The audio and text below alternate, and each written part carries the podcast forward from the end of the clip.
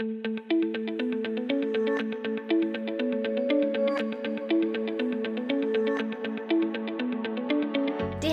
was geht? Dein Podcast rund um das duale Studium an der DHBW Villingen-Schwenningen.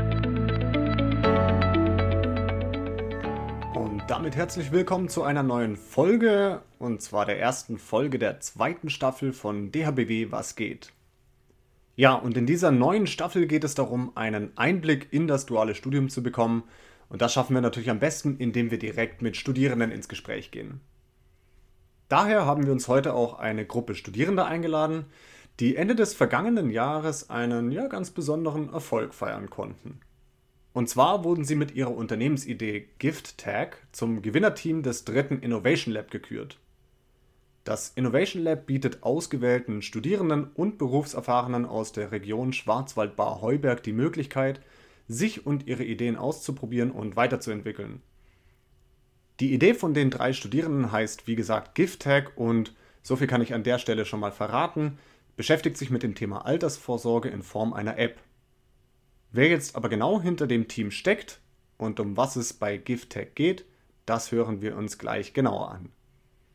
Ein interessanter Hinweis an der Stelle noch, zufälligerweise sind alle drei gerade im Auslandssemester in Dublin, weshalb wir das Gespräch über Zoom aufnehmen. Aber jetzt viel Spaß. Okay, dann starten wir einfach rein. Ich freue mich sehr, dass ihr da seid. Ähm, vielen Dank, dass ihr euch die Zeit nehmt, aber damit auch die Zuhörerinnen und Zuhörer wissen, mit wem wir es denn zu tun haben, wer heute zu Gast ist, würde ich euch bitten, stellt euch das einfach mal ganz kurz vor. Ja, hi, mein Name ist Jessica Mutschler. Ich studiere International Business und bin gerade im vierten Semester und mein dualer Partner ist Fischerwerke GmbH und Co. KG. Ja, hi Lorenz, nochmal vielen Dank für die Einladung, dass wir heute Teil von dem Podcast sein dürfen. Das hat uns natürlich alle drei sehr gefreut. Äh, kurz zu mir, mein Name ist Maurice Gut. Ich studiere im fünften Semester BWL mit Fokus auf Controlling und Consulting an der DRBW in Villingen-Schwenning. Und das Ganze mache ich in Kooperation mit meinem dualen Partnerunternehmen Defense. Dann darf ich mir das auch noch vorstellen. Ähm, mein Name ist Hopf Johannes und ich studiere zusammen mit Maurice ähm, Controlling und Consulting ähm, an der DRBW Villingen-Schwenningen. Ähm, wir sind bei dem fünften Semester und mein dualer Partner ist die SGL Carbon. Ja, cool, schön, dass ihr da seid. Was wir jetzt schon gemerkt haben, ne, es ist nicht nur aus einem Studiengang sind die Leute vertreten, sondern studiengangsübergreifend. Jetzt aber mal so die vielleicht spannendste Frage ganz am Anfang. Ihr seid ja alle drei noch, äh, zählt ja noch zu den jungen Leuten.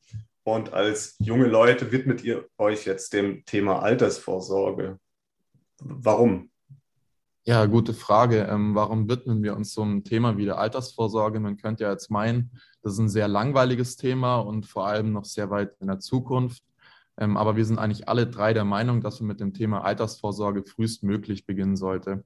Das Ganze hat eigentlich drei große Gründe. Erstens, wenn man erst zehn Jahre vor der Rente anfängt, äh, dann ist es ganz klar zu spät. Denn um möglichst viel und vor allem lange von einem Zinseszinseffekt zu profitieren, sollte man doch sehr früh mit dem Thema Altersvorsorge und Investieren beginnen.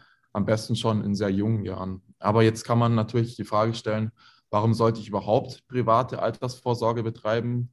Und genau da kommen wir eigentlich äh, zu Punkt Nummer zwei. Wenn man sich in Deutschland mal das aktuelle Rentensystem anschaut, dann wird einem klar, dass es in Zukunft immer schwieriger wird, von seiner staatlichen Rente im hohen Alter zu leben. Ähm, das liegt zum Beispiel an dem Verhältnis zwischen Bürgern, die monatlich in die Rentenkasse einzahlen, und den Rentnern, die eigentlich die Rente beziehen.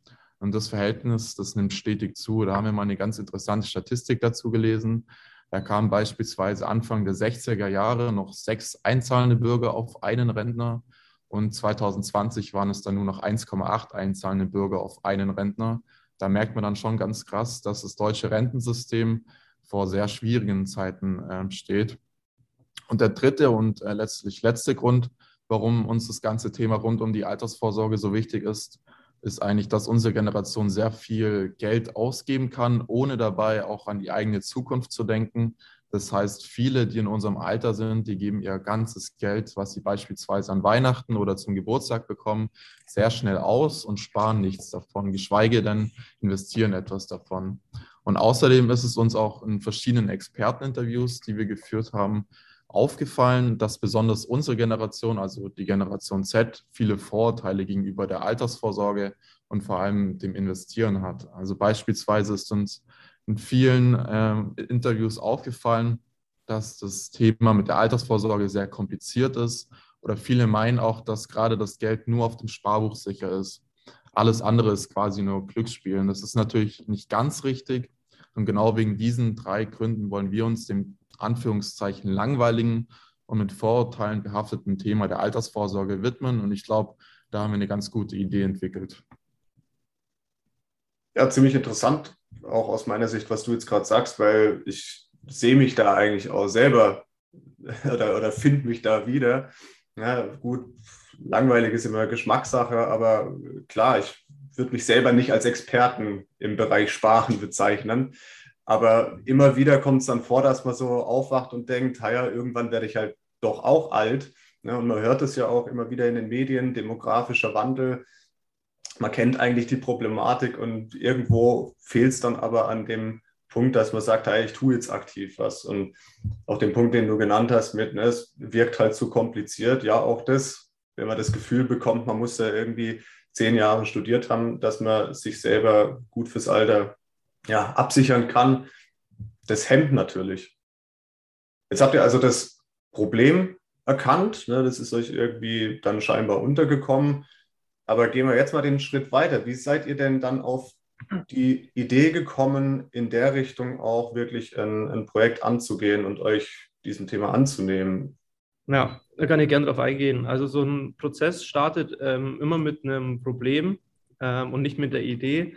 Ähm, das Problem hat Maurice ja gerade erläutert. Ähm, es gibt viele junge Leute, die das sehr relevante Thema Altersvorsorge leider vernachlässigen. Ähm, und diesem Problem haben wir uns dann angenommen und es versucht zu lösen. Also dieser Prozess ist zum Beispiel auch bei Elektroautos gut zu sehen. Hier waren nicht erst die Elektroautos da, sondern erst der Klimawandel das Problem und dann kam die Idee, mit Elektroautos das Problem zu lösen. Ganz primitiv.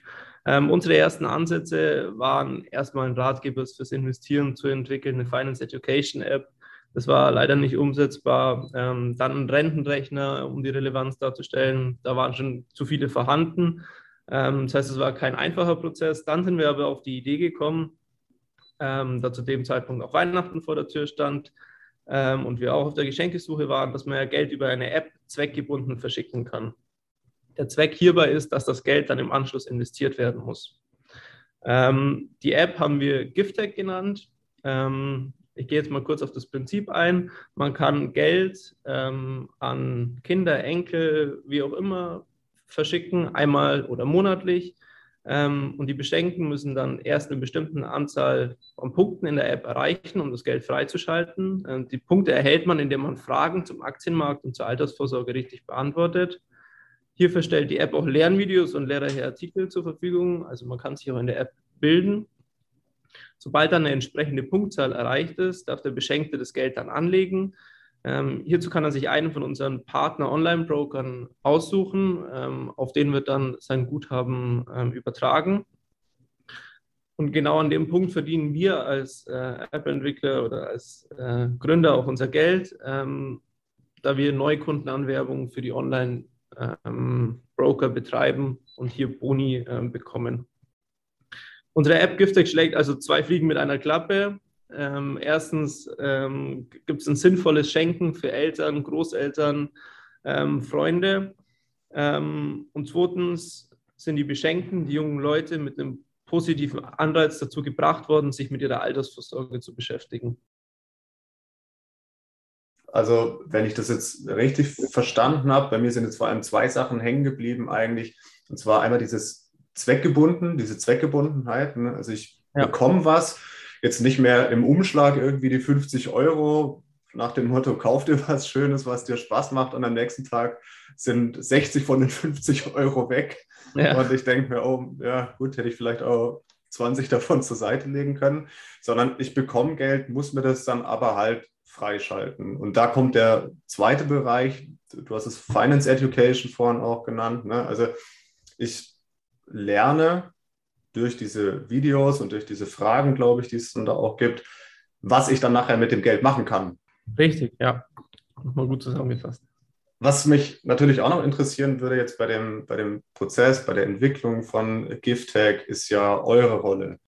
Ich durfte ja vorab schon mal in die Präsentation von eurem Pitch reinschauen. Und da war so eine ganz schöne Folie mit euren Gesichtern und dann stand da drunter, äh, für, für was jetzt wer verantwortlich ist. COO, CEO, CFO. Ich bin selber Laie. Es werden sicherlich auch ein paar andere Laien noch zuhören. Vielleicht könnt ihr da ein bisschen erzählen, was können sich jetzt Laien darunter vorstellen unter diesen ganzen Begriffen und wer macht denn was bei euch? Machen alle alles? Gibt es da bestimmte Zuständigkeiten? Also bei uns ist ja so, wir kommen ja auch aus verschiedenen Studiengängen. Deswegen haben wir auch verschiedene Bereiche, in denen wir uns vielleicht spezieller auskennen, schon gewisse Vorkenntnisse haben. Und wir dachten uns, wir können uns halt am besten mit diesen Begriffen CEO, CFO und COO ähm, ausdrücken in dem Pitch. Und ja, genau, also unter CEO versteht man eigentlich nur, dass das der Vorstandsvorsitzende eines Unternehmens ist. Also das ist sozusagen jetzt nicht bei uns, dass wir sagen, ich bin der Vorstandsvorsitzende und ich bin nur für Finanzen zuständig. Wir haben natürlich alles zusammen gemacht, aber wir hatten halt unsere speziellen Bereiche, wie zum Beispiel Johannes ist der CEO in unserer Gründungsidee und er hat sich halt während dem Projekt speziell mit dem Businessmodell befasst und der Go-to-Market-Plan, also wie sind unsere nächsten Schritte im Vorgehen, was wollen wir bis wann erreichen. Dann der CFO ist eigentlich der Leiter der Finanzen in einem Unternehmen und das war bei uns Maurice. Er hat sich gerade mit dem Thema Wettbewerbsanalyse oder Statistiken befasst. Also das habt ihr ja vorher auch schon gehört. Er hat verschiedene Statistiken zum Thema Altersvorsorge ähm, genannt, wie befassen sich die deutschen Bürger damit. Und ich war sozusagen zuständig für COO und es ist derjenige, der sozusagen das operative Geschäft in einem Unternehmen leitet. Ähm, ich war sozusagen für den kreativen Teil ein bisschen zuständig, fürs Marketing. Ich habe sozusagen für unsere App GiftTech das Layout gestaltet und auch die Umfragen und Interviews durchgeführt. Aber wie gesagt, wir haben halt auch alles zusammen im Team immer abgesprochen, haben zusammen Meetings gemacht und geschaut, passt das alles, was halten wir davon, ähm, von der Idee zu dem Businessmodell, haben wir da noch andere Ideen. Also jeder hat sich immer noch mal mit eingebracht. Also es ist jetzt nicht strikt abgetrennt, dass jeder nur einen Teil hat, den er sozusagen durchführt, sondern immer als Team zusammen. Genau. Ja, cool. Also da waren wirklich dann die Strukturen irgendwann genauso da, dass alle wussten, was sie zu tun haben. Spannend. Ja, das auf jeden Fall. Da steckt ja dann, jedenfalls hört sich für mich so an, ein, ein wirklich großer Entwicklungsprozess auch dahinter. Ne? Also überhaupt mal das Problem zu erkennen, dann eine Idee dazu entwickeln, Ideen auch wieder zu verwerfen. Johannes, du hast es vorhin, glaube ich, gesagt, ne? Äh, erst wollten wir das machen, dann das. Da gab es zu viel, das war zu komplex. Und letztlich habt ihr ja dann aber eure Idee gefunden, wo ihr gesagt habt, ja, da gibt es vielleicht am Markt auch noch nicht so viel. Und das, ja, da, da kommt letztlich der Effekt zustande, den wir uns eigentlich wünschen würden. Deshalb jetzt mal die Frage an alle, wenn wir jetzt an so einen, so einen großen Prozess denken, gab es denn bei euch, entweder aus unternehmerischer Sicht oder auch ganz persönlich, einen ganz besonderen Schlüsselmoment in diesem Entwicklungsprozess, der euch auch jetzt noch so im, im Kopf bleibt, wo ihr sagt, ja, das, da hat irgendwas Klick gemacht? Also den einen Schlüsselmoment, wie man ihn jetzt vielleicht aus den Filmen kennt, wo dann einer plötzlich sagt, boah, jetzt habe ich es und äh, alle Probleme sind gelöst, den gab es bei uns leider nicht. Ähm, bei uns war es, wie gesagt, ähm, eher so ein langsamer, aber auch kontinuierlicher Prozess, in dem wir einfach jede Woche ein kleines bisschen äh, näher an unser Ziel gekommen sind. Ähm, wir hatten natürlich auch viele Ups und Downs, äh, ganz klar, während unserer Innovation Lab. Aber ich glaube, wir haben die alle ganz gut gelöst. Ähm, der Moment, der uns drei vielleicht persönlich und auch unternehmerisch am meisten nach vorne gebracht hat, zumindest aus meiner Sicht, war, als wir uns alle drei auf die eine Idee geeinigt haben, die wir jetzt letztendlich auch hatten. Ähm, danach hatten wir eigentlich auch zielstrebig an der Ausarbeitung von unserer Idee gearbeitet und haben den Pitch dann für die Jury vorbereitet. Das hat dann auch rückblickend mir zumindest am meisten Spaß gemacht, weil man einfach mit zwei weiteren Studenten an einer Idee arbeiten konnte, die wir alle drei super fanden und jeder von uns drei war eigentlich mit voller Motivation dabei. Das hat wirklich super Spaß gemacht. Ja, also was ich auch noch sagen kann, ist, dass jede Idee, die auch nicht klappt, ähm, auch einen kleinen Schlüsselmoment darstellt. Äh, bin ja vorhin schon darauf eingegangen, dass wir ähm, andere Ideen hatten, auch noch um das Problem zu lösen. die wir dann wieder verwerfen mussten, ähm, weil wir im Prozess einfach festgestellt haben, dass die nicht umsetzbar sind. Und das war jedes Mal auch ein Schlüsselmoment, genauso wie es ein Schlüsselmoment war, wo wir dann entdeckt haben, dass unsere äh, letzte und finale Idee umsetzbar ist ähm, und dass wir hiermit ähm, ja, wahrscheinlich vorankommen und unsere Ziele erreichen, das Problem zu lösen. Ähm, wie gesagt, genauso ein Schlüsselmoment, wie wenn man ein Problem mal verwerfen muss, weil man da immer jedes Mal weiterkommt. Ja, ich kann vielleicht einfach nur nochmal ergänzen. Ähm, für uns war es halt wichtig, dass wir mit unserer App oder mit unserer Idee schlussendlich auch einen Mehrwert bieten können, dass es sozusagen auch einen Sinn hat, gerade für junge Menschen oder halt auch Neuanleger, die sich mit dem Thema noch gar nicht befasst haben. Und deswegen war es uns halt auch wichtig, dass wir erstmal eine Nische finden, wo wir reinpassen, weil auf dem Finanzmarkt gibt es einfach schon mega viel. Es gibt mega viele Ideen und auch coole Sachen. Aber gerade unsere Gift-Tag-App würde ich sagen, ist schon nochmal speziell und einfach was Besonderes. Und klar, vielleicht war es am Anfang auch ein bisschen hart für uns, immer wieder von vorne anzufangen, weil wir gesagt haben, boah, die Idee finden wir mega cool, aber am Ende hat es halt irgendwie doch nicht funktioniert. Und wie Maurice schon gesagt hat, am Schluss hatten wir die Idee und konnten uns halt voll drauf fokussieren. Und dann hat es auch wirklich Spaß gemacht. Ja, cool. Vielen Dank für die, für die Rückmeldung. Jetzt äh, gerade, was du gesagt hast, Jessica, da, da nehme ich auf jeden Fall mit dranbleiben lohnt sich. Ich denke mal, das könnt ihr wahrscheinlich bestätigen. Ähm, letztlich seid ihr dran geblieben und es hat sich ja dann auch für euch besonders gelohnt. Ihr wart ja das Gewinnerteam vom Innovation Lab, also habt auch wirklich auf dem Papier Anerkennung für das bekommen, was ihr da, was ihr da ähm, entwickelt habt. Es würde mich natürlich noch interessieren, so aus der Sicht DHBW, Inwiefern hat euch denn eventuell das duale Studium dabei geholfen, so, ja, man kann sagen, erfolgreich an eure Idee heranzugehen? Ja, also ich glaube, wir sind es halt einfach von unserem dualen Studium schon gewöhnt, dass wir arbeiten und studieren gleichzeitig verbinden müssen. Und das Projekt Innovation Lab haben wir so, sozusagen zusätzlich in unserer Freizeit nochmal durchgeführt. Also ich glaube, da muss man halt auch einfach selbstständig sein und auch organisiert sein, was wir vielleicht auch teilweise durch die DH mitbekommen haben, je nachdem. Und natürlich hat man ja auch äh, die Möglichkeit, man lernt dort verschiedene Professoren kennen oder auch Mitstudenten, die vielleicht in einem gewissen Bereich schon Vorkenntnisse haben oder einfach spezialisiert sind. Man hat dann dadurch auch die Möglichkeit, sich irgendwie schon ein Netzwerk aufzubauen und man weiß ja nie, wer einem später weiterhelfen kann. Und es ist einfach eine super Möglichkeit, weil es kommen einfach Studenten aus ganz verschiedenen Branchen zusammen und je nachdem ähm, kann man sich austauschen, Interviews führen oder Umfragen machen. Deswegen ist es schon eine gute Möglichkeit, an der DH viele Erfahrungen zu sammeln und sich einfach ein Netzwerk aufzubauen. Ja, und ich glaube, wir können auch einfach darauf stolz sein, was wir erreicht haben, zusammen noch nebenher, während der Arbeit und während dem Studium. Wir waren ja auch teilweise in Prüfungsphase und das ist manchmal auch schon etwas stressig gewesen. Also stolz drauf sein könnt ihr auf jeden Fall. Da bin ich mir sicher. Das sehen sehr viele Leute so. Und wie du gesagt hast, also es war nicht nur on top zum Job, sondern on top zum Studium, was ihr gemacht habt. Letztlich hat sich ausgezahlt. Und ich bin überzeugt davon, dass die, die uns jetzt auch äh, gerade zuhören, sich nachher mal direkt an den Schreibtisch setzen, vielleicht das Online-Banking öffnen und sich überlegen, oh, Altersvorsorge könnte ich doch jetzt wirklich auch mal schauen, ne, was ich da, wie ich da eigentlich so aufgestellt bin, äh, bis es dann die Möglichkeit gibt, auch GiftTag selber zu nutzen. Von dem her hat vielleicht auch äh, das, was wir jetzt gerade gemacht haben, so einen kleinen Multiplikationseffekt. Das wäre auf jeden Fall super, weil, wie ihr auch erkannt und hier, denke ich mal, deutlich gemacht habt, ein sehr, sehr wichtiges Thema, dem man sich ganz unbedingt nicht verschließen sollte. Und von dem her auch vielen, vielen Dank an euch, dass ihr A, dieses Thema identifiziert habt, ne, das Problem, und dann gesagt habt, da wollen wir was machen, was mit Sinn. Ich selber finde es super cool, eben, dass ihr auch aus unterschiedlichen Studiengängen da zusammengefunden habt und äh, angefangen habt, dran zu arbeiten, dieses Netzwerk, was du angesprochen hast, Jessica, genutzt habt.